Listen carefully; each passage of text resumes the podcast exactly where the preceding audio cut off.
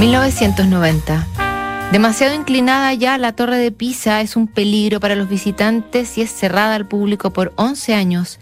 En Madrid, Argentina y Reino Unido llegaron a un acuerdo para restablecer relaciones diplomáticas tras ocho años desde que estallara la guerra de las Malvinas. Gorbachev es elegido como el primer y último presidente de la Unión Soviética.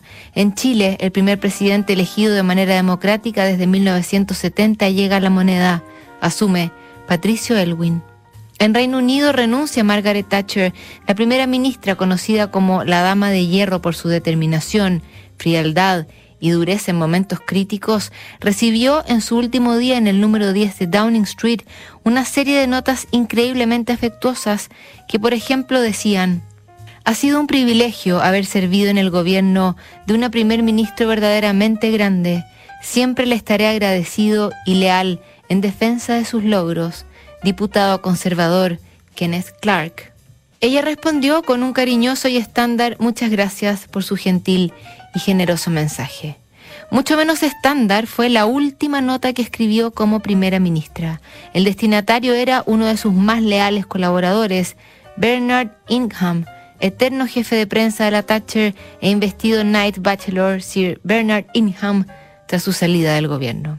A él le escribió, Querido Bernard, mi último acto como primera ministra debe ser agradecerle desde el fondo de mi corazón por 11 años de servicio y compañía leales y confiables. Al recordar mis años de gobierno, siempre lo recordaré como el hombre que estuvo a mi lado en las buenas y en las malas. Me temo que la presión sobre usted y su familia debió ser muy grande, pero nunca se quejó y siempre estuvo ahí cuando lo necesitamos. Así es que, con gran admiración y sincero agradecimiento, Denis y yo nos despedimos de usted y del número 10, ya que los dos son casi inseparables en nuestras mentes y les deseamos a usted y a Nancy toda la felicidad. La nota la firmaba Margaret Thatcher y su marido Dennis.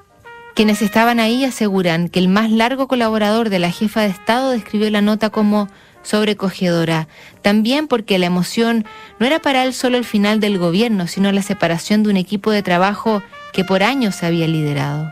Aseguró también que todos alrededor suyo la querían.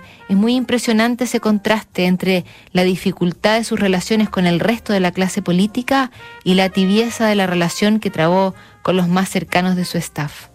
Cuando mencionaba que eran su familia, era un sentimiento genuino, no una exageración ni un lugar común.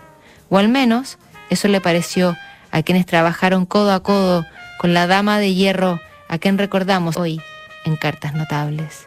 El lunes revisamos más aquí en Duna. En